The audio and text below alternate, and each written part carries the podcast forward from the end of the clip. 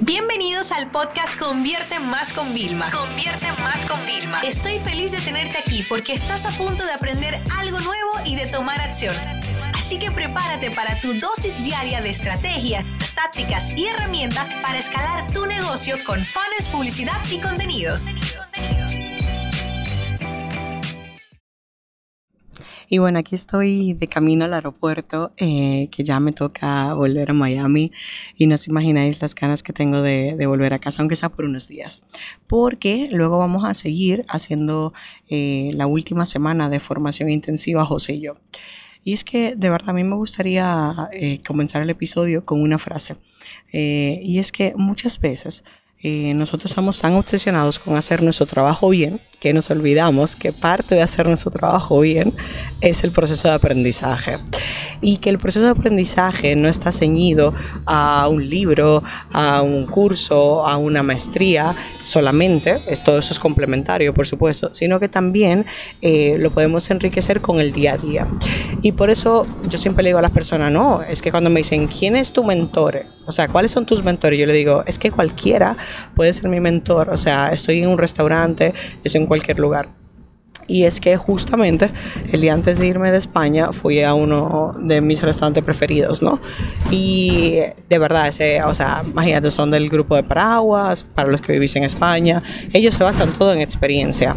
Incluso los propios españoles cuando hablo con ellos dicen, bueno, bueno, tampoco está tan exquisito, pero bueno, sí es chulo el sitio y la experiencia. Pero fíjate que todos coincidimos en la experiencia, en cómo te hacen sentir, en el trato que hay. Eh, de repente nosotros llegamos con la mochila porque estábamos trabajando Señor, vamos a guardarle eso para que no esté incómodo. O sea, son pequeños detalles alrededor de todo que hay, ¿no? Y claro, lo que te digo, que cualquiera puede ser tu mentor y es que realmente cuando nosotros estamos tenemos tanta sed de crecimiento eh, tenemos sed de creatividad sed de innovación es que nosotros lo que tenemos que hacer es adaptar el día a día a nuestro negocio y perfilarlo. Y es que de verdad yo soy una persona que me fijo mucho en los detalles, eh, me percato de las más mínimas cosas y cuando estoy como un momento de silencio, si alguien está hablando también puedo intentar enfocar eh, ahí y es que justamente había, vino un manager, uno de los gerentes, con una persona nueva. Se notaba que era una persona nueva eh, porque le estaba guiando, pero no porque estaba siendo torpe, mucho menos, no.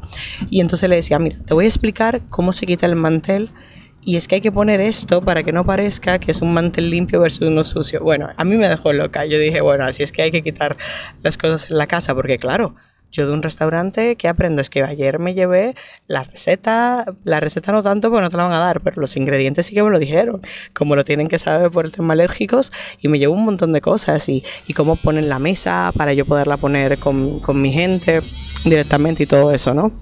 Entonces, ¿qué es lo que yo me llevo de aprendizaje con esto? Le dice el gerente a la persona nueva, mira, primero hay que hacerlo bien y luego hay que hacerlo bien rápido y es que yo decía, madre mía, pero si es que es verdad.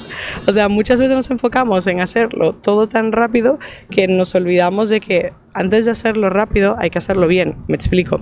Mi hija, cuando empezó a gatear, ¿vale? Eh, era el primer paso para eh, caminar. Perfecto. Pues cuando empezó a caminar tiene que empezar a estabilizarse, tiene que caminar despacio para luego poder correr, ¿no? Entonces ella primero o sea, se estabiliza y lo hace caminando a su ritmo y luego tiene que hacerlo bien para poderlo hacer rápido, corriendo, ¿no? Entonces muchas veces tenemos que percatarnos y fíjense este tipo de cosas cómo nos apoyan a nosotros. Y es que cuando uno tiene las gafas del aprendizaje puestas, imagínate que tú no uses gafas, pero te vas a poner una gafa de sol. Bueno, pues te protegen del sol. No, pues yo te estoy hablando de unas gafas que lo que hacen es que te abren la mente, que te provocan la creatividad y la innovación dentro de ti, porque al final eso es lo que nosotros tenemos que hacer, moldear, transformar y adaptar a nosotros, tanto a nivel personal como a nivel profesional. Entonces fíjate cómo esa gran experiencia de haber ido, yo viví mi experiencia, fue fantástica a nivel culinario, también me dio un gran aprendizaje, ¿no? Y se me quedó. Y lo mejor de ahí no fue que lo dejamos ahí, es que José y yo nos pusimos a hablar y empezamos a pensar, y es que constantemente nosotros estamos viendo eso. O sea, yo ahora mismo que voy de camino al aeropuerto eh, y voy en el taxi, me podría, si no estuviera grabando el podcast, me podría percatar de cosas importantes. Así que mi propuesta es bastante sencilla para ti. ¿Por qué no intentas llevar siempre eh, tus gafas del, aprendizaje para poderlas sacar cuando sea necesario. ¿Y por qué no intentas eh, estar más abierto a que cualquier persona que no tiene que estar en tu nicho, no sé, si tú eres de nutrición, si eres de gimnasios, si eres un coach, si eres un marketer inclusive, o sea, Olvídate del tema de tu nicho. Cuando tú viajas, estás experimentando. Cuando tú eres cliente, estás experimentando. Y es que, como siempre les digo, el mejor vendedor es el mejor comprador. Esta sesión se acabó y ahora es tu turno de tomar acción.